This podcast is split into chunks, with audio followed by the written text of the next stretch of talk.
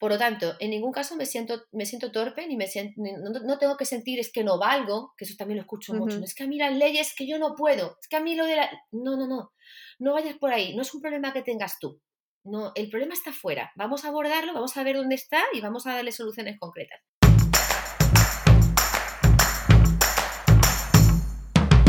Hola, soy Úrsula Campos, autora del libro Hay una plaza para ti, con 33 claves para tener éxito y aprobar tu oposición.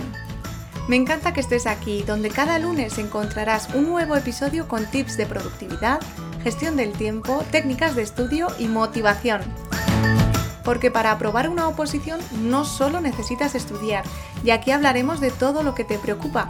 Entrevistaré a expertos y compañeros que te inspirarán y te acompañarán para seguir adelante.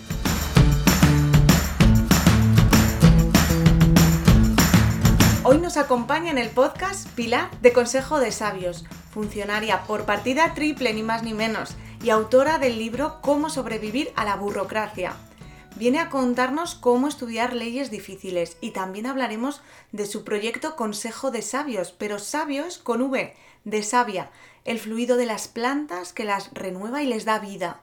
Bienvenida, Pilar. Hola, ¿qué tal, Úrsula? Encantada. Muchas gracias por, por querer contar conmigo hoy. Es un lujo tenerte aquí, Pilar. Sabes muchísimo de legislación y ya sabemos que las leyes, la legislación es un hueso para muchos opositores. Así que estoy deseando que nos cuentes y estoy segura que, las personas que nos están escuchando también. Pero antes de empezar, quería hacerte una pregunta porque yo te estoy llamando Pilar, pero la autora de Cómo sobrevivir a la burocracia es Lara. Así que mm, la primera pregunta es, ¿te llamas Lara Pilar o cuál es la historia? Pues soy Pilar, desde mi bisabuela hasta mi hija somos todas pilares, en ese sentido hemos sido muy tradicionales. Lo que pasa es que mi abuela, cuando nací, pues me, empezó a decir Pilara, Pilarilla, Pilara, y de Pilara pues me quedé con Lara como al que llaman, pues yo qué sé, mm, Sito de Alfonsito, ¿sabes? Pues una cosa así. Y entonces en el ámbito familiar, pues Lara, Lara, Lara, Lara, y de hecho de pequeña cuando me llamaban Pilar no contestaba porque no me identificaba con el nombre, no sabía que yo era, era Pilar. Y, nada, hombre, en, todos los, en, todas las cosas oficiales, pues cuando apruebo las oposiciones, claro, en, en, el BOE me publican como Pilar y mucha gente me conoce como Pilar, pero en el ámbito personal, pues soy más Lara que Pilar, sí. Madre mía, yo nunca lo, lo hubiera dicho, de, que, que, Lara venía de Pilara, que claro, así tiene mm. más sentido, ¿no? Y escribiste un libro de cómo sobrevivir a la burocracia, ¿sí? Sí, así es, con, la doble R, con la, burocracia. Sí, pues, ¿En, qué año lo, ¿En qué año lo escribiste? Pues lo escribí en el 18 y lo publicamos y lo presentamos en el 19. ¿Y ya mm. habías aprobado las oposiciones cuando lo, cuando lo escribiste? Sí, sí, claro. Yo las primeras oposiciones las yo, yo, yo he aprobado tres procesos selectivos. Entonces, el primero fue en el 2003, que aprobé, em, yo soy funcionaria de administración local con habilitación de carácter nacional, eh, aprobé entonces la subescala de secretaría de intervención. Luego en el año 2006, entonces ese fue un primer proceso que hice sin hijos, ¿sabes? Como yo digo, esas fueron las oposiciones de a mesa puesta, de tu madre te llamaba y tenían la, la comida puesta en otro plato y, y, lo único que tenía que hacer era estudiar, ¿no? Y quizás fueron en las que luego con el tiempo vi que eran en las que menos rendía, ¿sabes? Luego por eso vas luego a final adquiriendo una serie de competencias y de habilidades según te va viendo en diferentes circunstancias. Las, las segundas oposiciones las aprobé en el 2006 mm, de técnico de gestión tributaria, ahí ya tenía un hijo, y las últimas las hice en el 2015, que ahí ya tenía a mis tres niños. Y esas fueron quizás las de, las de encontrar que los días podían tener más de 24 horas y, que cada hora tiene bastante más de 60 minutos porque empiezas a exprimir el tiempo como vamos. Pero, pero claro, ya llevaba mucho tiempo trabajando en la administración. Además, por mi puesto, pues yo había estado en administraciones de Castilla-La Mancha, de Madrid, luego estuve en Canarias. Entonces, vas identificando una serie de problemas que son comunes a todas las administraciones y claro, eso fue un poco lo que me, lo que me hizo despertar, ¿no? Yo era como, pero vamos a ver, ¿por qué estamos haciendo esto así de mal? ¿Y, y por qué no nos ponemos un poquito más en la piel de, de, la ciudadanía? ¿Por qué cuando yo como persona voy a tramitar algo con la administración me encuentro con que esto es un calvario y medio tiro para adelante gracias a los conocimientos que tengo porque estoy al otro lado? Pero si yo saliera de mi casa un día normal y corriente a hacerme un trámite, es que te dan ganas de cortarte las venas muchas veces. O sea, genera un estrés tan grande a la gente tener que hacer cosas con la administración. Y a mí me parecía que eso teníamos que darle una, vuelta, ¿no? Una manera, un enfoque que, lo hiciera un poquito más llevadero. Entonces, por eso fue la idea de, de escribir el libro, ¿no? Que básicamente lo que hago es identificar las principales emociones negativas, lo hago desde una una base emocional bastante potente el libro. Entonces, intenté identificar cuáles eran las emociones negativas más comunes y frecuentes que tienen las personas cuando tienen que tratar con la administración. Porque... Así que, perdón, sí, dime, No, no, no. Eh, ¿Crees que hay unos problemas comunes que, básicamente se, se fundamentan en que no nos ponemos en la piel del ciudadano, ¿no? bueno, no, no, no, sé si es exactamente el, por qué, pero que, que sucede de forma, o sea, que al final las personas de diferentes lugares de España se terminan encontrando, se terminan encontrando igual de mal. Eso sí es, o sea, eso sí lo puedo afirmar. Entonces, ¿qué es lo que hice? Pues mandaba a los grupos de WhatsApp eh, más eh, más arbitrario, quiero decir, nada relacionado con el trabajo, sino, yo qué sé, pues el grupo de padres del fútbol, eh, amigos del colegio de la infancia, gente así, ¿no? Pues yo le, mandaba la pregunta de, oye, mira, ¿cómo, ¿qué es lo que más odias de la administración? Cuando tienes que hacer algo de administración, ¿qué es lo que te pasa y qué, cuál es tu problema más recurrente, ¿no? Entonces recopilé toda esa información y ahí fue Úrsula donde me di cuenta de que básicamente se reproducía cómo se sentía la gente, ¿no? Eh, una mezcla de como, a veces como, engañados, toreados, eh, muy frustrados, o muchísima frustración, muchísimo desconcierto, ¿no? Y entonces ahí ya fue el empezar a hacer un, poco un análisis de dónde, de dónde viene todo esto, por qué pasa todo esto. No necesariamente tiene por qué ser porque no nos pongamos en lugar del ciudadano. Hay un montón de empleados públicos que hacen una labor fantástica y que sí que, se, que empatizan mucho y que se ponen en el lugar de, de la persona que están atendiendo, ¿no?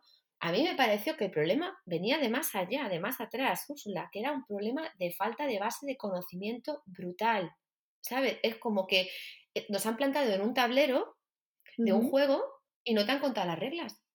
Tú misma estabas diciendo, no, lo de las leyes, que a los que no somos de derecho, es que independientemente de que seamos o no de derecho, yo creo que hay una serie de conceptos y de conocimientos que son básicos para sobrevivir en sociedad que no se nos han no se cuentan en el cole.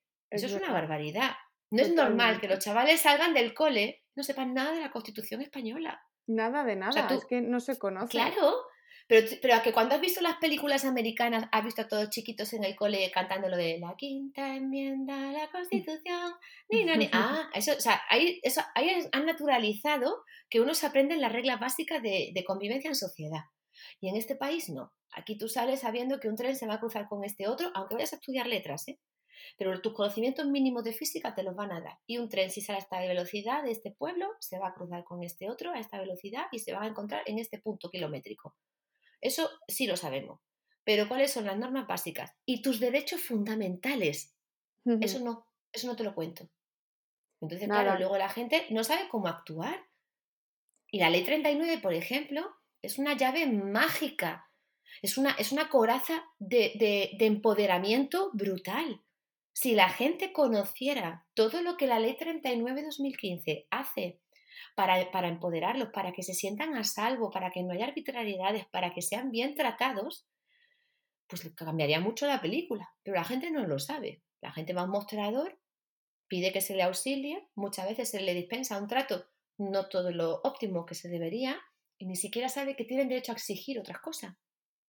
Mm, ¿Sabe? Entonces, pero, eso pero a veces, a veces, aunque sepas que tienes derecho a exigir otras cosas, como te encuentres delante una persona que te pone trabas, pues eh, al final mm, acabas frustrado y acabas, pues sientes que la administración es una mole, que aunque conozcas las reglas y, y sepas un poco de qué va, porque al final yo siento que sé un poco, pero no todo, pues sientes que, cuando te toca, te toca aguantarte y te toca esperar, te toca, pues bueno, el silencio administrativo o, lo que sea que, esté. A mí, además, hace poco hemos he intentado pedir una cita previa para, un trámite y bueno, me ha resultado mm, casi, casi, casi agotador de toda la tarde intentando buscar una cita previa. O sea, que es que Mm, el ciudadano no solo por desconocimiento, sino tiene también otras dificultades para, para acceder. Claro, bueno, pero eso, eso daría lugar a, un segundo, mm, o sea, eso sería otro, otro volumen, ¿sabes? Otro, otro libro, que sería el tema de la administración electrónica. Claro, eso sería la eh. administración electrónica y los programas educativos de M puntos suspensivos que tenemos en este país. ¿eh? Porque la ley de acceso del ciudadano a la administración electrónica, Úrsula, era del año 2007. 2007. Estamos en el 2020 he leído en algún... No, perdón, ya en el 21, o sea, fíjate dónde he quedado yo. Estamos, es que como, como, hemos tenido un año ahí que se ha pasado, que se ha pasado raro, que no, no lo hemos vivido, no, o sea, estamos en el 2021, desde el año 2007, que tenía que haber, que tendrían que haberse puesto en las pilas las administraciones y haber hecho algo y no se ha hecho nada, o sea, con eso con eso cómo, cómo nos lo comemos, ¿sabes? Es que llevamos muchísimo retraso. Nos, ha cogido el toro, ¿no? Dices tú que nos ha cogido el toro. Con la administración digital. Claro, pero tiene triste guasa. O sea, que se hubieran cumplido las normas desde el principio. Pero fíjate, el libro yo lo escribí en el 18, dos años antes de lo de la pandemia. Y ahí ya hay un capítulo que tengo dedicado a la era Matrix, que lo llamo así. precisamente es una habitación electrónica. Y le digo a todo el mundo cómo puedes levantarte por la mañana y acostarte por la noche tranquilamente sin tener un certificado digital. ¿Estás loco?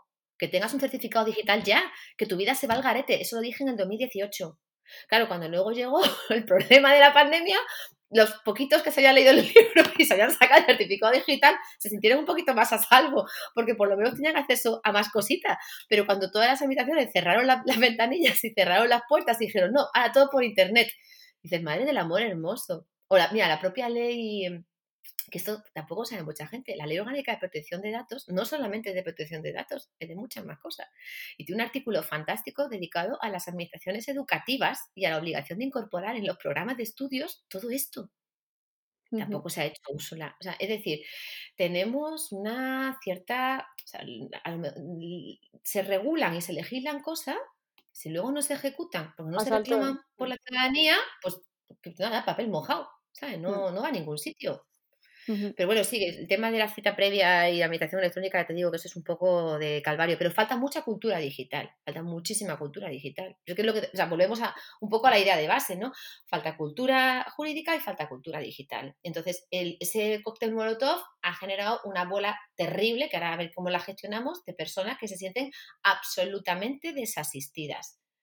Y un poco por eso era lo de, lo de hacer el, libro de cómo sobrevivir a la burocracia, que está escrito con un lenguaje de, andar por casa, de pues, pues, como me gusta comunicarme, y era mm. pues, una cosa muy chiquita, muy finita, para que te la puedas leer en un santiamén, identificando cada una de esas emociones que sueles tener y dándote herramientas concretas para, mm, para, intentar minimizar un poco el impacto negativo. O sea, no, no, te puedo arreglar la vida de la noche a la mañana, pero hay unas cuantas cosas que si te las sabes te pueden facilitar bastante el asunto, ¿sabes? Incluso te puede hacer ahorrar dinero con el tema de los impuestos. Oh, mira, pues eso es un buen tip.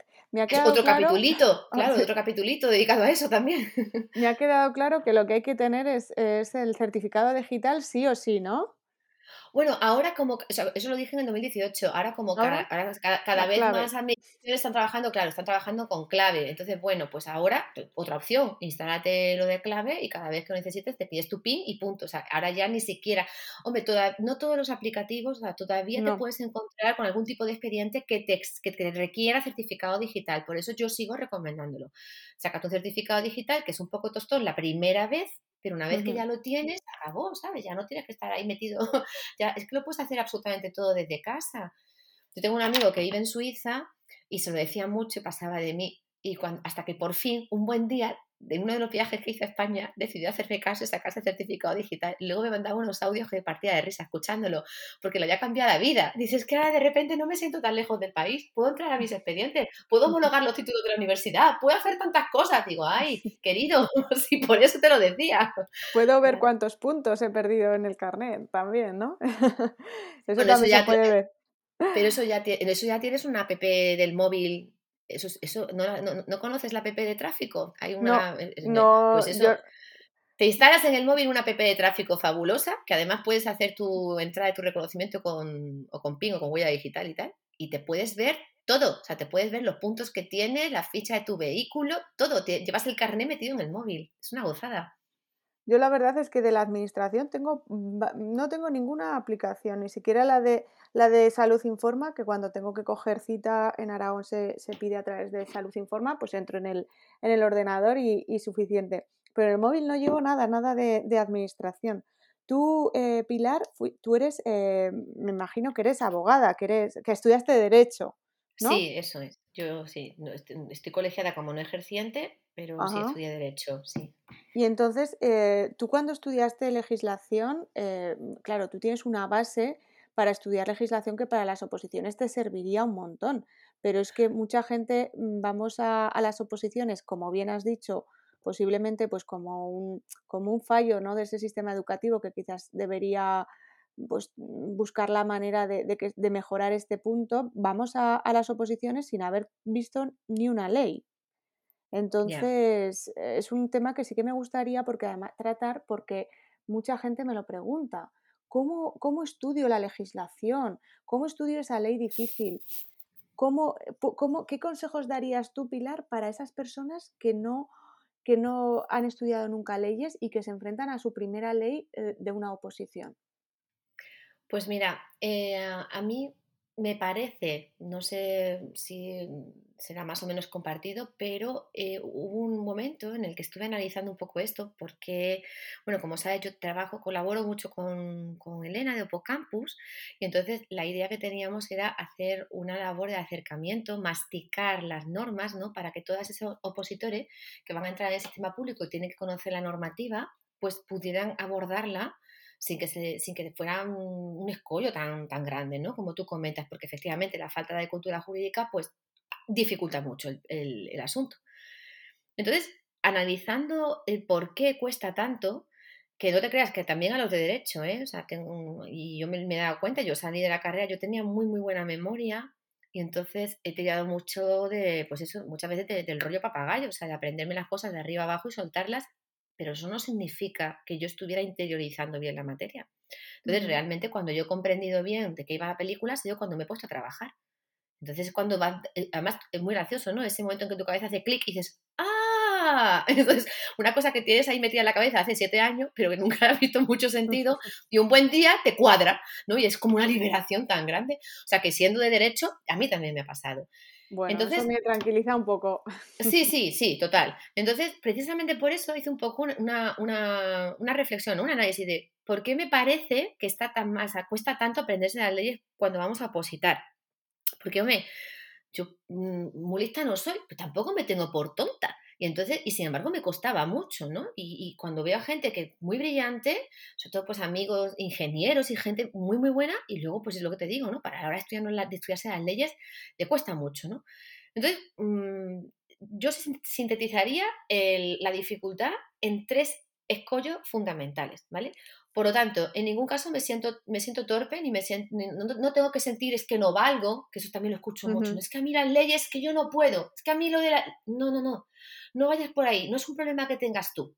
No, el problema está fuera. Vamos a abordarlo, vamos a ver dónde está y vamos a darle soluciones concretas.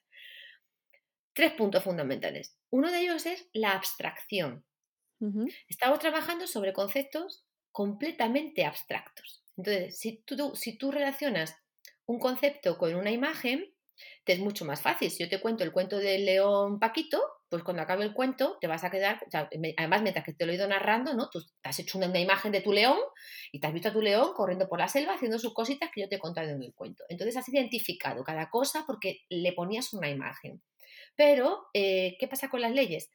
Que como son regulaciones que están hechas, pensadas para todo el mundo y para situaciones hipotéticas futuras, es decir, no hay una norma para Úrsula, otra norma para Pilar y otra norma para alguien que nos esté escuchando, ¿no? Hay una norma que no vale para todos y, son hipótesis de cosas que pueden pasar para que, tengan para que encuentren su encaje cuando llegue el momento. Entonces, eso obliga a escribir y redactar utilizando montones de términos que son muy abstractos. Hmm. Entonces, claro, ¿cómo recuerdo y cómo eh, coloco en mi cabeza conceptos que son abstractos? Pues la dificultad está servida, ¿sabes? Que la tienes ahí ya, porque no le identifico ninguna imagen. ¿Qué es un trámite? ¿Es un trámite? Así, el trámite, venga, trámite. Voy a pensar una imagen de trámite. Mmm, Pues te cuesta mucho luego recordarlo, ¿no? yo te digo que un trámite es un empujón, ya es distinto, Porque un empujón lo puedes visualizar, ¿no? Puedes imaginarte a alguien dándole un empujón a alguien en una, cola, en una fila o donde sea, ¿no? Pues, pues no es más fácil visualizar un empujón que un trámite. Pues es que es un trámite, es un empujón. Entonces, ¿qué es lo que pasa? Que tenemos que ir, o, o un escalón, también podríamos identificar un trámite con un escalón. En un procedimiento que podemos identificar, por ejemplo, con una escalera. Es decir, al final es dar un segundo significado a muchos de esos conceptos pero llevarlos a un punto en el que yo pueda identificar el término, ¿no? O sea, entonces tenemos el problema de la abstracción, por un lado. Un segundo problema que... Perdón, dime. no, no, es genial, eh, es genial porque... Luego, luego vuelvo ahí, sé que iba a listarte los tres problemas para luego decirte, pues, era un poco la idea, o si quieres me paro y te digo un poco la solución para cada uno. No, no, dime los tres como tú tenías pensado, es que estaba alucinando porque claro, yo sí que he hecho eso intuitivamente, pero nunca me había parado a pensar en que una de las dificultades era la, abstracción, ¿no? Y, me ha parecido, por eso, no he podido evitar mm, decirte que me, que me, gusta mucho. Vamos con el segundo, Pilar. Vale, gracias. Pues mira, el segundo creo que es eh, la desvinculación. Es decir, no, es una película que no es nuestra. ¿Vale? Entonces, si yo eh, me apunto a, no sé, me dicen, mira, mis amigos van esta tarde van a organizar una partida de los colonos de Catán. ¿Que te quieres venir? Y dices, bueno, nunca he jugado a los colonos de Catán, pero venga, voy a ir a jugar esta tarde a los colonos de Catán, pues un juego de estos de mesa, así, o al Risk, no sé, o al Cluedo, un juego de mesa, ¿no? De estos de, de tablero, que mezclan un poco azar con estrategia o con, o con deducción lógica, lo que sea.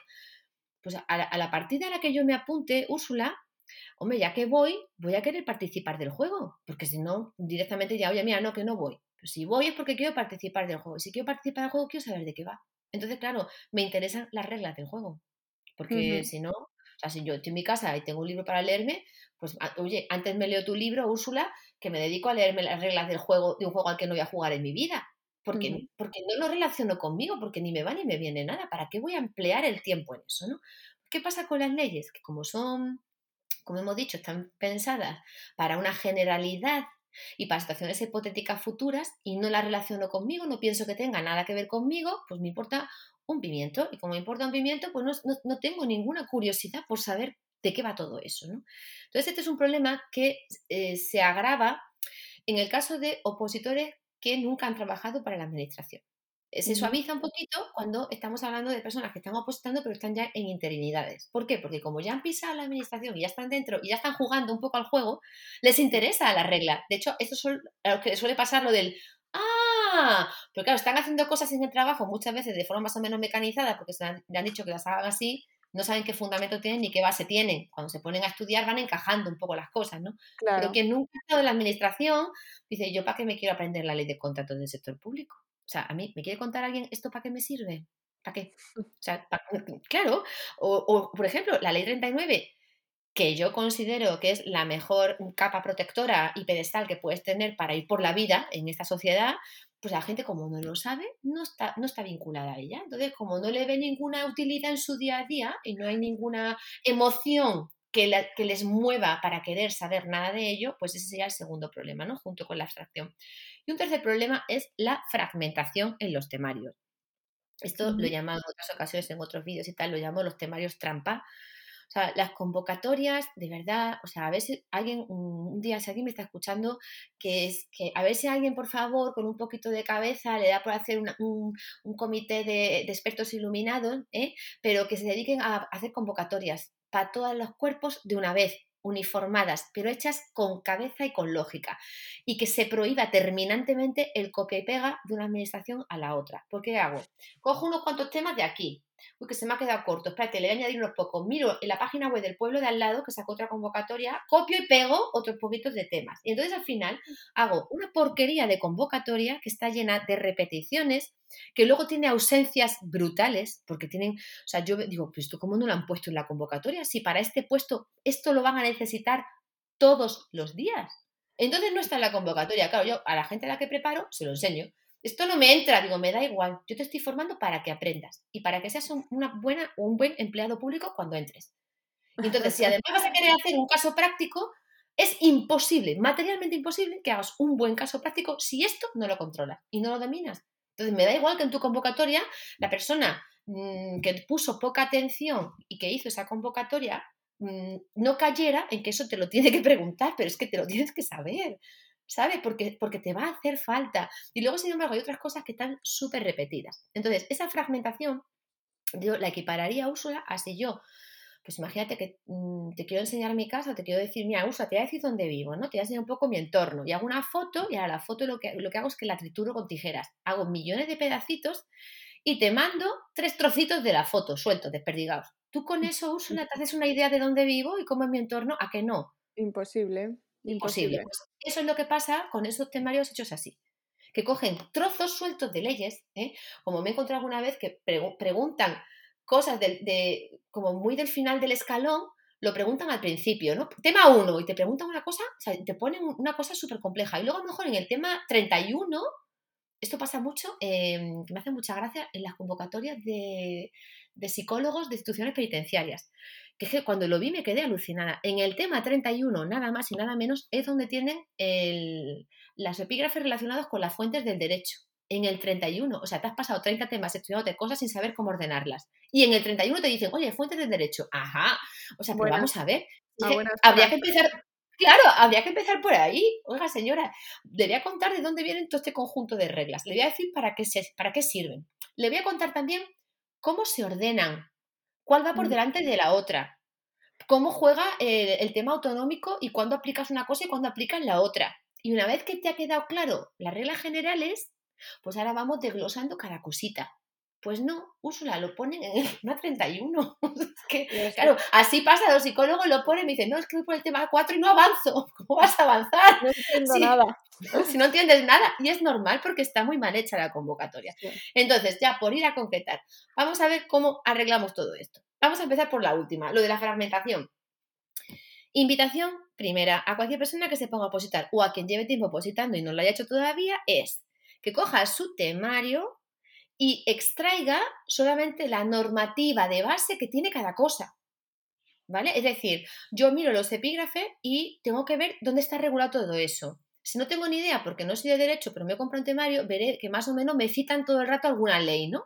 Pues por la gente que te cita mucho, muchas veces la ley 39. Pues debe ser que eso tiene que estar en la ley 39. Entonces, vete apuntando al lado de cada tema cuál es la ley que le da soporte a cada cosa que te, que te han puesto en la convocatoria, ¿vale? Entonces, al final te vas a dar cuenta de que tengas muchos temas o tengas pocos temas, las leyes que te preguntan son casi siempre las mismas. O sea, todos los temarios van a tener como parte común, o si no todos, casi todos los temarios van a tener constitución, la ley 39, la ley 40, la ley de contratos, normalmente la ley general presupuestaria, el texto refundido del empleado público, es decir, localiza la norma de base. Pasa de tu temario al principio, tú vete a la norma. Y una vez que tengas eso hecho, mira la foto entera, no mires pedacitos. Olvídate de, es que me, me preguntan solo esto o es que solamente me cae esto. No, tú coge tu ley 39 y dale una primera lectura entera, como si fuera un cuento. No te puedes leer Pinocho a pedazos, no te, no te, puedo, no te puedo arrancar páginas de una novela, Úrsula, sueltas, aisladas y decirte, ahora memorízalas. Te va a costar la vida, a ti, a mí y a cualquiera, pero no porque tú no seas de derecho y yo sí, sino porque tu cabeza es una cabeza bien formada que tiene, una, tiene un pensamiento lógico, racional. ¿Dónde está la lógica en páginas arrancadas de un libro? No hay. Entonces tengo que coger la norma tengo que coger la norma entera y leérmela como si fuera el cuento de caperucita o como si lo que sea. Y lo primero que tengo que saber es qué necesidad está queriendo arreglar esa norma. ¿Y eso dónde viene? Al principio del todo, en el preámbulo o en la exposición de motivos. Entonces, me leo muy bien la exposición de motivos, que esto habrá mucha gente, claro, que lo verá como una pérdida de tiempo. Y dirá, pues claro, nunca cae. Es que eso me pone enferma cuando escucho a la gente. Es que eso nunca lo pregunta. Ya, es que da igual, porque estás hablando de cosas básicas que, tú, que te van a estructurar tu cabeza. Eso no es perder el tiempo, eso es invertir en entender. Y primero tengo que entender.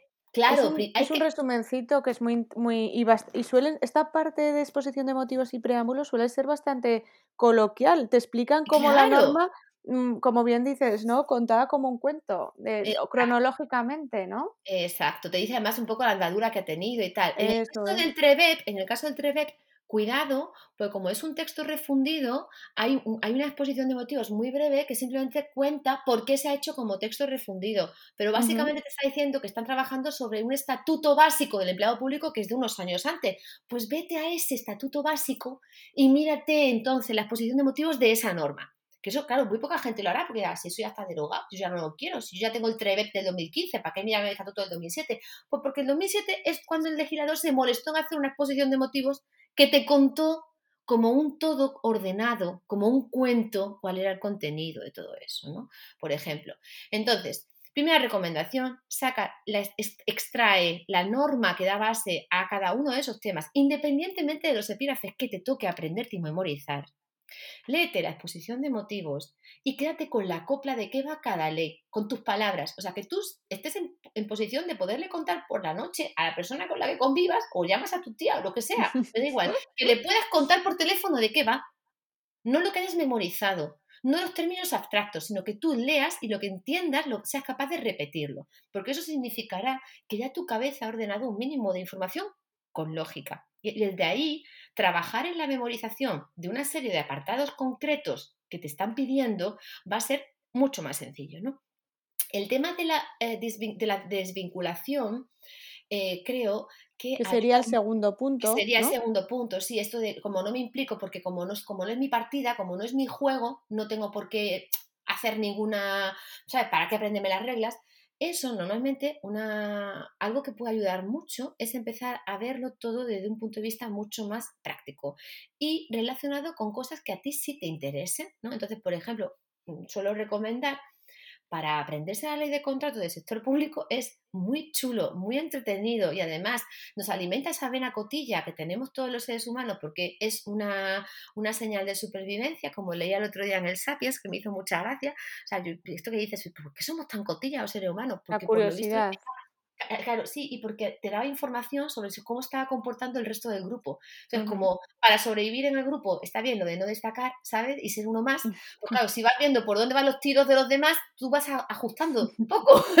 Entonces, para eso es importante saber quién está con quién, quién le ha puesto los cuernos al otro, bla, bla, bla, bla, bla, bla. ¿no? ese tipo de cosillas que parece que a los... Que, dices que los españoles somos muy cotillas. Pues no, señor. Dice el autor de Sapiens que los seres humanos somos cotillas. Bueno, pues lo, he dicho así un poco de bromilla, pero mm, hay, hay un capitulillo que lo trata de una forma muy, muy científica y muy bien. Bueno, pues eso, que con esa, con esa vena que tenemos ahí y que es consustancial al ser humano, ¿no? Pues métete, por ejemplo, en la plataforma de contratación de tu pueblo y mira a ver qué contratos está sacando. Mira a ver si qué empresa del primo de tu amigo no sé quién se ha llevado el reafaltado, por ejemplo, ¿sabes? Entonces, empieza a cotillear cosas concretas que estén más cerca de ti. O, por ejemplo, el tema del el TREVEP, pues como todas los, eh, muchas situaciones administrativas se publican en los boletines, pues síguele la pista a alguien, ¿sabes? Cógete y ponte a mirarte cada publicación, léete, las publicaciones de comisiones de servicios, a ver cómo ha sido, quién se ha ido a dónde, eh, con quién ha permutado no sé quién. O sea, al final busca un poco información que esté más relacionada contigo y, en el, caso, claro, que te motive. Y el, tema de lo de la ley de contrato, ya te digo, que es una chulada. O sea, yo me podía pasar horas navegando en la plataforma de contratación del sector público, en el portal de contratación, porque claro, hay tal berenjenal de información ahí, te ves los contratos que salen, por cuánto se licitan, por cuánto se adjudican al final, quién se lo lleva, eh, qué presentó, qué no presentó. Entonces, todo eso que en abstracto en el temario es tan complicado de aprenderse, ¿no? Del expediente, del contrato y tal, cuando estás viendo en, un expediente entero, íntegro, colgado, con sus pliegos, con su resolución, todo lo vas, lo vas viendo, es muchísimo más fácil, porque además estamos, estamos haciendo eso de, estamos vinculándonos a una cosa que me afecte, ¿no? Si, lo miro, por ejemplo, de mi pueblo, y estoy trabajando lo otro que comentábamos al principio, que sería el primer problema, lo de la abstracción. Ya voy poniendo imágenes concretas a cosas que estoy estudiando, ¿vale? Entonces, por eso también recomiendo eh, trabajar el problema de la abstracción buscando términos sustitutivos. O sea, si puedo asociarlo a imágenes, lo asocio a imágenes. Y si no, busco términos sustitutivos que me permita asociarlo a imágenes. Por eso decía y ponía el ejemplo del trámite como un empujón o como la escalera. Entonces, eh, muchas veces hay un problema de falta de cultura general, de vocabulario, ¿no? que pues, cada vez leemos menos y perdemos mucho vocabulario como sociedad. Entonces, oye, vamos a estudiar con el diccionario de la raya al lado y cuando veamos alguna cosita que se nos hace que, o sea, si tú no tienes la claridad de poder dar una definición de cada cosa que estás leyendo, coge el diccionario.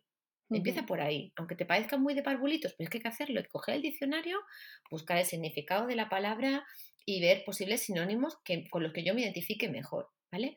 Y una vez que he hecho eso y que le doy un significado a esa palabra, recomiendo ponerla en, cualquier buscador de internet para ver esa palabra en otros contextos, en otra frase. Y entonces, antes o después, voy a llegar a alguna frase o alguna construcción que me resulte mucho más cercana y que sí pueda identificar con una imagen. Yo sé que todo esto que estoy diciendo a la persona que está estudiando contra el reloj le puede resultar chocante, porque como queremos ir tan al grano y queremos ir tan corre que te corre, ¿no? Es como me tengo que mirar tres temas en dos días, ¡pum, pum, pum! Y entonces dices que si me paro a leerme la exposición de motivos, si me paro a mirar en el diccionario, si me paro, pues como parece que no, que así no avanzas, pero es que realmente es muy importante hacer este primer trabajo. Es como si yo quiero plantar en una tierra que no está bien aireada, trabajada, no le quita las, malas raíces, ¿sabes? O, mm. quieres, o quieres irte de viaje y no quieres perder el tiempo echando gasolina o, parando, o parando al baño, pues es que al final va a ser peor, ¿no? El, me parece súper interesante eh, cómo lo estás abordando y, la verdad es que me parece muy buena idea también el hacerse como un pequeño, de, como un pequeño listado de palabras, mm, esos vocabularios que dices, pues hacerlos más cercanos y, bueno, creo que, no es perder el tiempo en absoluto. Al final eh, es muy interesante, muy interesante y es una forma de que a la hora de, de memorizar no, aunque tengas que memorizar datos así como más crudos, el entenderlos es que no tiene nada que ver. No, resulta mucho más, mm, claro. más sencillo. La, abstracción sería eh, esto que dices, esta última parte, ¿no? De buscar el, eh, de buscarle un sentido a ese, a esos conceptos, ¿no? De ponerles, acercarnos a, esos conceptos de alguna otra manera, ¿no? Sería la, última parte, la forma de, de, la abstracción, ¿no? De superarla. Claro, sí. Mm, intentar, intentar buscar sinónimos que sí pueda asociar con imágenes que me sean más, que me, permitan ¿no? recordar la información de, de mejor manera. Pero bueno, de todas maneras, el, problema de la, de la, terminología jurídica es, un, es algo que es otra asignatura pendiente que tenemos un mm. poco en, en este país. ¿eh? Yo, es, una de las cuestiones que también en su momento trabajé en el, en el libro de cómo sobrevivir a la burocracia no lo ese, ese, capítulo lo llamé Platerita no conoce la RAE, porque bueno, yo a la administración en el libro la llamo Platerita, digo que como es como es un, guiño, ¿no? A, a, a, la burrita de al burrito de Juan Ramón Jiménez. Entonces digo que es como pues eso, una burrita mm, suave y peluda, que es muy buena, que te ayuda a cargar, a cargar los fardos, ¿no? Pero oye, que es muy tozuda y es lenta al moverse y, te pega alguna cosa, o sea, que por eso es, oye, vamos, vamos a pero fíjate, ahí ya estaba yo un poco buscando ese asociar la administración a una imagen concreta. ¿no? Que pues no, la, administración tan abstracta, ¿no? Pues mira, vamos a pensar en platerita, porque platerita no va a dejar de ser una burra y va a ser terca y te va a dar coces, pero también puede tener otras cositas, ¿no? al final le puedes llegar a coger mucho cariño a platerita. Y entonces decía eso, ¿no? Platerita no conoce la RAE, pero ¿qué narices dice esta carta que parece que está escrita en arameo? O sea, eso es, una, eso es un problema que tenemos aquí por lo mismo que te comentaba antes, y es que no cumplimos nuestras propias normas, ¿no? Ya en el año 2011 hubo un informe de la Comisión de Modernización del Lenguaje Jurídico que ya recordaba que la Carta de Derechos del Ciudadano ante la Justicia, que se había aprobado por el Congreso de Diputados en el año 2002, eh, hacía de la claridad del derecho una política pública. O sea, fíjate, o sea, a lo mejor tú no, nunca habías escuchado que es una política pública aprobada por el Congreso en este país que haya claridad del derecho. O sea, se reconoce el derecho de la ciudadanía a comprender. O sea, existe un derecho a comprender aprobado por el Congreso. No lo y sin embargo, pues fíjate, y sin embargo, pues claro, seguimos leyendo y seguimos recibiendo escritos que no hay por dónde cogerlos, ¿no? Entonces, yo creo que mm, hay que, hay que tener, hay que saber que ese derecho lo tenemos. Y cuando nos llegue una carta que no haya por dónde cogerla, hay que coger y devolverla a la administración y decirle, mire usted, que yo he leído en este librico de aquí, o lo he mirado en internet, o lo he buscado, lo que sea, que yo tengo derecho a comprender y que usted tiene la obligación de acercarme al, al derecho y tiene que emplear terminología que yo sea capaz de entender. Entonces, otro problema será que eso ya forma parte de la responsabilidad de cada uno, ¿no? Que te decía antes, como cada vez leemos menos, manejamos menos vocabulario, pues tenemos que tirar un poquito más del diccionario. Pero luego hay otra serie de cosas que sí que sí que se puede pedir, no, podemos quejarnos si recibimos una carta que esté llena pues, de fórmulas gramaticales abstractas ¿no? y arcaicas, ¿no? Como eso, tú has visto esas cartas de visto, visto, visto, visto, visto y un montón de gerundio y, y, y, frases subordinadas que no responden a y dices, tú esta oración principal de todo esto, por favor, si no la encuentro. Pues eso, llegado el caso, hay que envalentonarse y meterla otra vez por registro a la administración y decirle, mira, que esto que me ha llegado, que no entiendo nada, ah, por favor me lo traduces. me lo pones escrito para que yo me entere. Pero claro, hace falta que la gente se envalentone y lo haga. ¿Sabes? Si, si nos seguimos, si hay, un, una persona, un empleado público que tiene, que tiene ya más años que la Tana y que lleva toda la vida escribiendo y redactando así, sacando las cosas así, y nunca nadie le dice esto así, no, lo va a seguir haciendo igual. Y luego habrá alguien que le diga que esto así no y que cambie. Pues, pues bueno, pues la primera vez no, la segunda tampoco, pero oye, si a la tercera lo, que, se, que se, han, se, han, recibido, porque esa es otra, yo también invito en el libro, oh, mm, qué bonita figura la del defensor del pueblo, ¿eh? De verdad, que es muy bonita y funciona súper bien. Entonces, ¿por qué no tiramos un poquito más de eso? Cuando yo le pongo en escritito a la meditación, la meditación no conteste y no haga nada por arreglármelo, yo me voy y me chivo al defensor del pueblo. Y entonces, como todas las. O sea, además, es que es súper cómodo. Entras en la página web del defensor del pueblo de tu comunidad autónoma, cada uno va a tener un nombre. Me parece que precisamente en Aragón es el Justicia, ¿no? De Aragón, me parece que se llama, algo así. Sí, sí, sí. Pues tú entras en la página de Justicia de Aragón, presentar una queja y la pones. Porque luego el Justicia de Aragón sí va a hacer su trabajo y le va a llegar un escritito al ayuntamiento de turno diciéndole, le va a pegar un caponazo y va a decir, oye, que te han dicho ya tres veces por registro de entrada que esto así no y lo estás haciendo mal. Y eso luego además políticamente ya, eso tiene un poquito más de peso. Eso ya cuando al político, ya el justicia de Aragón le pega el cogotazo, ya entonces se, preocupa en saber, oye, ¿quién está en esa unidad administrativa haciendo estos escritos de pacotilla? Y entonces ya algo se mueve. A lo que voy, Úrsula, es que mientras no nos queramos involucrar y no queramos hacer nada, nada cambiará. Yo también, yo, yo he hecho alguna, alguna notificación al justicia. ¿eh? También pienso que hay que moverse y hay que cambiar. Y luego cuando, cuando te pones a estudiar el Justicia de Aragón o, el Defensor del Pueblo en, otras comunidades, pues también lo que decías, como, como tienes una pequeña vinculación porque tú ese día pusiste le, escribiste al Justicia de Aragón, pues tienes ya otra manera de estudiarlo, ¿verdad? Y cuando estudias las funciones del defensor del pueblo, pues, te enfocas de otra manera y así vas cogiendo un poco de, engrase, ¿no? Para, para, estudiar esa legislación que tanto, tanto nos cuesta. Eso, Úrsula, es exactamente lo que estábamos hablando antes del problema de la desvinculación o vinculación. Tú ahí te has vinculado y como te has vinculado te ha nacido una motivación para querértelo aprender. Pues otra, otra fórmula de aprenderse del tema de defensor del pueblo es entrar en la página web y ver cuáles son las mayores, mm, las quejas más recurrentes, por ejemplo, que hubo el año pasado en tu comunidad autónoma o donde fuera que te, que te afecte. Y leer los portales de transparencia también. No sé si otras comunidades tienen, pero en Aragón tienen y la verdad es que siempre se aprende y se busca cosas interesantes. Tú en el último post que tengo tuyo de Instagram, eh, dices que una manera de, estudiar y, de repasar es em, leer artículos que, hablen de, los temas de las administraciones e intentar entenderlo y intentar, pues bueno, buscarle esa, esa vinculación, ¿no? De alguna manera y, bajarlos a tierra. ¿Esto se lo recomiendas a tus alumnos? Sí, sí, de hecho cuando veo cosas así que puedan ser de utilidad, normalmente lo que hago siempre es que se las, se las reenvío y se las mando precisamente para eso, ¿no? Porque forma parte del estudio.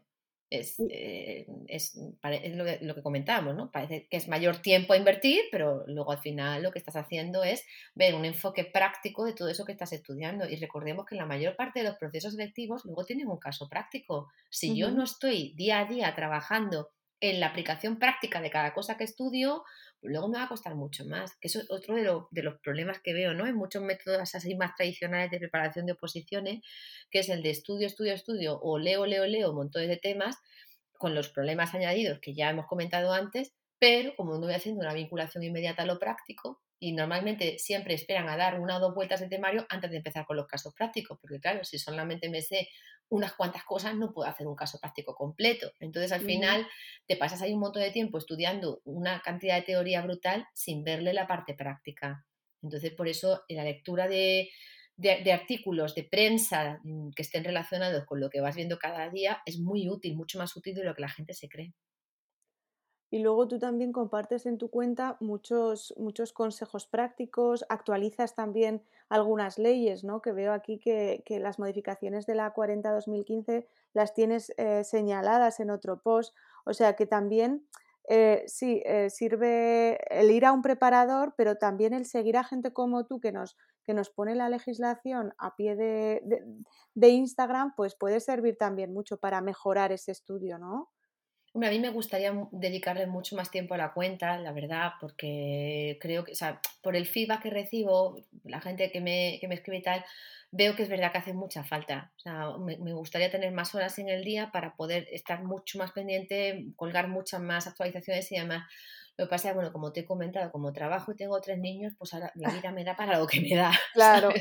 Pero bueno, cuando creo que puedo, bastante, sí. Sí, muchas además se, se, puede ver cómo mi cuenta funciona un poco a empujones. O sea, que me cojo una semana de vacaciones en Navidad, pues ahí cuelgo no sé cuántas cosas, aprovecho y pongo, ¿no? Luego a lo mejor me paso un tiempo que estoy más saturada de trabajo y entonces no, no puedo, a lo mejor algún golpito en fin de semana, el sábado y tal. Pero esto que dicen de, para ser uno como los, los influencers que tienen ahí su su periodicidad y sus publicaciones constantes y bien ordenadas y luego además vigilan bastante la estética de la cuenta, la cromática, toda la historia. Y tú ves mi cuenta y es un poco un batiburrillo. Desde luego, por la estética, cero, porque ni siquiera edito los vídeos que, he colgado. Entonces, claro, el corte cuando lo subo me saca cada cara que, vamos, quien me quiera hacer un meme y reírse de mí cuatro días lo va a tener muy fácil. Se lo estoy brindando, se lo, pongo en bandeja. O sea, a ver si un día aprendo o, o tengo tiempo para dedicarme a editar los vídeos y colgarlos un poco mejor. Pero la verdad que es que tampoco ahora mismo para mí eso no es importante. Yo lo que sí veo es que mucha gente que agradece, hay gente que, que es, mira, eh, me, me, han escrito personas que están a lo mejor en zonas rurales. Bueno, ahora se ha puesto más de moda la preparación online, pero hasta, que hasta que empezó la pandemia, como no había tanta preparación online, había mucha gente de zonas rurales que era como, mira, yo quiero preparar, pero es que no tengo cerca nada, ninguna academia, yo quiero estudiar algo, ¿sabes? Y entonces un poco por ahí también pues yo sé que les pasaba documentación o alguna vez, el otro día me escribió una chica, mira, mm, para el tema de servicio público, que no tengo nada tal, digo, ay, pues espérate, que hay un artículo fantástico que conozco otro sitio y tal, déjame, déjame el correo y aproveché, se lo mandé. Pero, pero, o sea, yo a la medida que puedo, si, si, tengo, si, tengo, si lo, tengo más o menos localizada la información de lo que me están pidiendo, pues hay cosas que no las cuelgo, pero sí que las voy contestando por los mensajes privados que me van llegando porque a mí sí que me interesa mucho toda esa gente que tiene ganas de aprender y dar otro enfoque. ¿Sabes? Es que por eso hice la cuenta de consejo de sabio, o sea, es que hace mucha falta. Porque tú hablabas antes de un caso, dices, es que bueno, si le pongo una queja, pero la persona lo sigue haciendo mal, pues Úrsula, esos son garbanzos negros. Cuando tú compras un kilo de garbanzos, te arriesgas, ¿eh? cuando vas a poner en remojo, a que algún garbanzo negro tengas. Pues tienes que sacarlo de ahí y no lo eches en el cocido pero no, no todo va a ser así, ¿no? Entonces, las quejas hay que ponerlas. Cuando un empleado público te atienda bien, hay que quejarse, hay que tener valentía, hay que ponerlo por escrito, no hay que tener miedo a la represalia, porque normalmente eso va a ser minoritario. Y muchas veces pues va a haber em, eh, más personas trabajando en ese departamento, en esa unidad, en ese, en ese servicio, lo que sea, que también estarán hasta el moño de ese compañero o de esa compañera que tiene desidia, que no hace sus cosas bien, que no se implica, que no se involucra, pero a lo mejor no tienen el peso suficiente de dentro para hacer nada. Pero si de fuera la propia ciudadanía se queja y protesta, pues llegará un momento en que se tendrá que tramitar un expediente a esa persona o le pongan en otro puesto donde no, no, sea un escollo de esa manera, o sea el expediente, llegado el caso, si, si, si está haciendo una mala, una mala gestión de sus funciones. ¿Sabes? Pero claro, hay que moverse mientras que estemos mirando para otro lado. Solo digo, lo, comentaba también con el tema de los enchufes, ¿no? Es que, es que todos son enchufes, todos son enchufes. Oye, cuidado, cuidado. Si tú lo tienes tan claro, lo denuncias. Denuncias, exacto. Denuncias, te implicas y denuncias. Y si no... No vale quejarse. Claro, cuidado que a lo mejor son rumores y esto nos lleva a lo de la, vena cotilla esta que tenemos todos, ¿sabes? O sea, que cuidado, que a veces reproducimos cosas porque sí y no necesariamente porque respondan a hechos reales. Entonces, pero si lo sabes seguro, denúncialo, ponlo por escrito y quéjate y que haya una investigación y que eso se sancione y se persiga, porque es la única manera de que entre todos esto lo podamos arreglar, ¿no? Yo sola con una cuenta de Instagram no voy a cambiar nada, eso lo tengo muy claro. O sea, al final, consejo de sabios, somos todos los sabios que estemos ahí. Bueno, yo creo que con una cuenta de Instagram puedes cambiar mucho, eh, Pilar. Primero, porque no te conocería y, por ejemplo, a mí, pues me has cambiado, me has enseñado un nuevo enfoque y, bueno, pues me das también ideas para, para, mi día.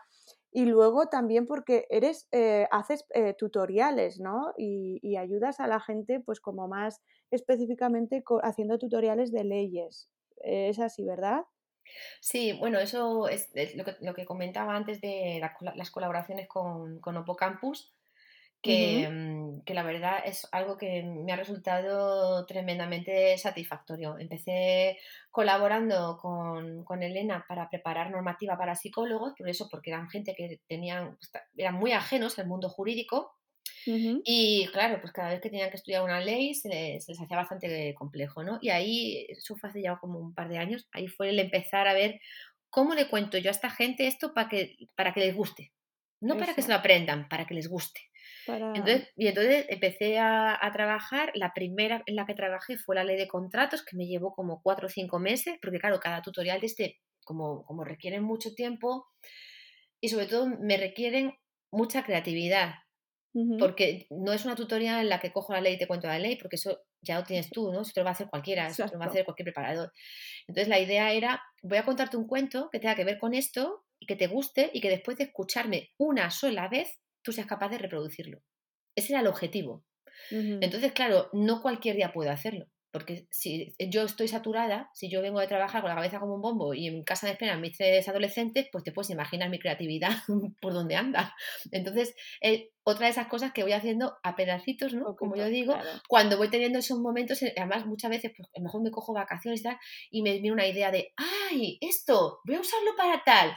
Entonces voy así, poco a poco, poco a poco, y me lleva, me lleva mucho tiempo pero luego una vez hecho, me, me, está, o sea, es de los trabajos de los que más orgullosa me siento por, el, por, por cómo estoy viendo que sirve y porque me, me, encanta que la gente me diga no solo que ha aprendido, sino que le gusta y que empieza a ver las cosas con otros ojos, que se involucra, que, que tienen ganas de saber más, que, independientemente de que le sea útil, ¿no? Luego, claro, es, bueno, es genial cuando te escribe alguien que te dice, mira, he estado estudiando básicamente tirando tus tutoriales y me saca la plaza y me queda la primera, como me escribió una chica hace una semana. Bueno, ya el subidón ese ya es top, Úrsula. O sea, ya es cuando dices, madre mía, qué bien, que de verdad sirve. Pues pero, pero independientemente de ese objetivo último, de, sacarse la plaza, que es, que es tan, tan, tan, tan estupendo, el hecho de que el proceso, el camino, ya te esté mereciendo la pena porque independientemente del resultado, estás aprendiendo y estás cambiando el enfoque y eh, lo que antes te resultaba un tostón, ahora te resulta agradable, pues hombre, a mí eso ya me, me, da muchísima satisfacción. Pues sí, es algo para estar orgulloso, desde luego, que, que si consigues que, que un, un, tema como la legislación, que nos resulta tan dura y tan árida, que, que conseguir que guste, pues ya puedes darte por por satisfecha. Yo creo que como preparadora, eh, no sé si preparas a gente, Pilar. Pues tengo, tengo un par de grupitos, porque solamente puedo dar clase un día a la semana. Entonces solo tengo, solo tengo un par de grupitos, claro, pero con la vida que llevo no me da la vida, no me da para claro, más. Cuando, mis hijos, ya de aquí a unos añitos, que ya me queda cada vez menos, que se vayan mis niños a la universidad y tal, pues yo ya estaré en otra fase y entonces a lo mejor pues me lo puedo plantear de otra manera y puedo, y puedo preparar a más gente. Ahora mismo pues tengo, tengo un poquita gente, pero preparo para, para administración local. Muy es decir, está, intento, intento que llegue, porque además veo que en las academias es quizá lo menos, lo, menos que, lo, que menos se ofrece por lo general, porque eh, tiene más sentido por economía de escala, ¿no? Eh, por, a las oposiciones estatales se presenta mucha gente, a las autonómicas nuevamente también, pero ¿qué pasa en lo local? Que aunque hay muchísimo empleo público en el ámbito local, como cada, por autonomía local, cada entidad local va a tener su propia convocatoria su propio temario, su propio tipo de examen. Entonces, claro, a nadie le suele compensar ponerse a preparar para un pueblito de no sé dónde donde va a salir una o dos plazas, ¿sabes? Entonces, al final ha sido intentar buscar un sistema por el que trabajemos todos los modelos de examen, o sea, test, desarrollo, hay que me canta orales, eh, caso práctico, todo eso eh, trabajarlo de forma genérica para que te puedas presentar a cualquier ayuntamiento de España o a cualquier diputación, ¿no? Y trabajar el contenido común eh, que suele haber en esas convocatorias, de manera que te, intento formar en todo eso y luego tú ya sigues por tu camino y a lo mejor pues con lo que yo te he dado tienes cubierto el 85% de tu convocatoria. De manera que ya, pues ya rematas tú un poquito pues con tu, el Estatuto de Autonomía de tu comunidad autónoma, o sea, ya te quedan a ti los flequitos, ¿no? Pero bueno, esa es un poco la, la idea. Pues muy bien. Muy bien, Pilar, me encanta. Y yo creo que tú como preparadora tienes que ser muy exigente, pero también esa parte creativa y de querer acercar la legislación, pues tiene que ser súper, súper enriquecedora. La verdad que, ha sido un gustazo hablar contigo y se me ha pasado el rato volando. no sé, no sé a ti. No sé a, mí sí, ¿no? Acabo de ver la hora y digo, madre mía, llevamos una hora aquí enganchadas. Sí. Digo, joder, sí que me enrollo, qué horror.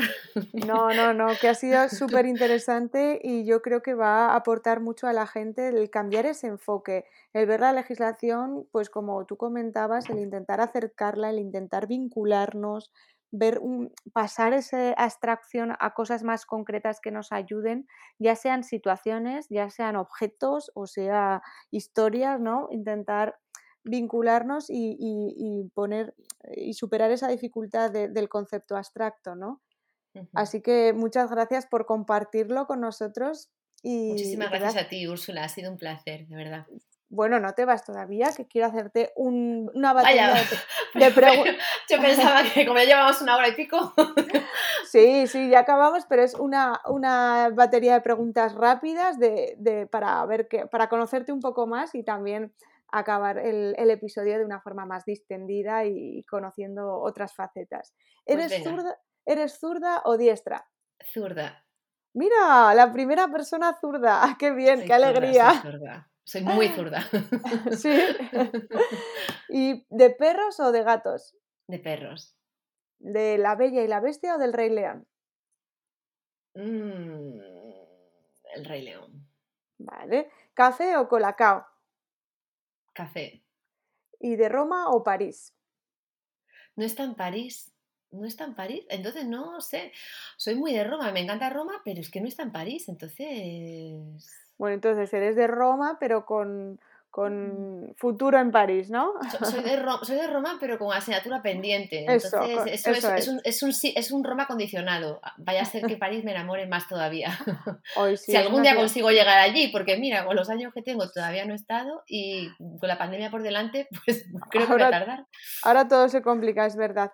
Bueno, pues muchas gracias, Pilar. Mm, Lara, también como te llaman tus, tu familia. Gracias por este ratito. Te dejo el micrófono para que te despidas de, los oyentes del podcast y, ya sabes, esta es tu casa y cuando quieras, aquí estamos. Pues muchísimas gracias a ti, Úrsula, por, dar la oportunidad de, contar todas estas cosas. Espero que haya sido útil para todo el mundo y que, pues eso, que pueda, que pueda, que pueda servir mucho. Bueno, en la despedida te están llamando, ¿no? Sí, sí, perdón. No, además de pensar, digo, pero si tenía el teléfono en modo avión, porque puse el móvil en modo avión, pero es que el del trabajo es el que me está sonando, porque tengo desviadas las llamadas normalmente de mi móvil al del trabajo para que siempre pueda estar localizable, entonces debe ser que como lo he puesto en modo avión, pues está, están saltando las llamadas en el del trabajo y ese no lo había silenciado. bueno, son, cosas del, son cosas del directo para que yo creo que también estas cosas acercan un poco más. Al, público. Dices, ostras, mira, ahora suenan las campanas, ahora suena el, tren, ahora llaman al teléfono. Bueno, estabas pues despidiéndote, Pilar, y ya te dejamos para que contestes a esa, llamada, no vaya a ser que sea importante. No, no, no, no te preocupes, para nada. Más importante que este ratito, de hecho por eso ya puesto el teléfono en, modo avión, así que pido disculpas. Nada, pues eso, que, que espero que haya sido de utilidad quien, quien ya conozca la cuenta de, de, Consejo de Sabios, pues nada, le pido un poquito de, paciencia hasta mi próximo empujoncillo en el que pueda seguir colgando cosas interesantes y, y a que no, pues nada, si se anima que nos siga. Que entre todos, entre todos, porque al final luego muchas veces los comentarios y, las preguntas que hace la gente y la participación en las encuestas que hacemos es lo que al final enriquece, enriquece toda esa información que nos sirve a todos. Yo también aprendo mucho con todo esto, ¿eh? no, vamos, yo me, considero una alumna impenitente, o sea, me pasaré la vida en, modo aprendiz porque, vamos, acostarme cada día sin aprender algo nuevo es una cosa que no, que, no, que no entra en mi cabeza, o sea, que yo necesito acostarme cada día sabiendo algo distinto al día anterior. Pues genial, Pilar, muchas gracias. Enhorabuena por esas tres plazas, porque ya nos hemos metido en materia y creo que no te, que no te he felicitado porque eres una crack. pasar por tres procesos distintos, pues es, es algo que no todo el mundo es capaz. Gracias por ese ratito, por acercarnos la legislación. Como te he dicho, esta es tu casa, cuando quieras te esperamos. Y a los que estáis escuchándonos, muchas gracias por haber llegado hasta aquí. Nos vemos el próximo lunes a las 8 de la mañana, ya sabéis, en el podcast de Úrsula Campos. Un besazo enorme. Adiós, Úrsula, muchas gracias.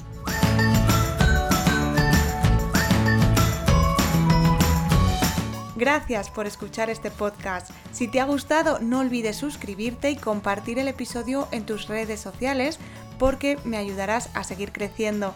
Si necesitas más contenido, visita mi blog Hay una plaza para ti y descárgate gratis el kit del opositor, con ejercicios que estoy segura que te van a ayudar a arrancar. Te espero el próximo lunes aquí, en el podcast de Úrsula Campos.